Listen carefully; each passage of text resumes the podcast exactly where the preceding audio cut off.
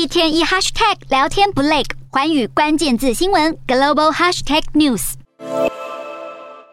好，可以看到联合国举办了海洋会议，希望让各国更加的重视海洋生态保育。而日前，越南庆和省就宣布了一项禁令，因为芽庄湾海域珊瑚礁退化严重，因此禁止这个水域所有的潜水活动。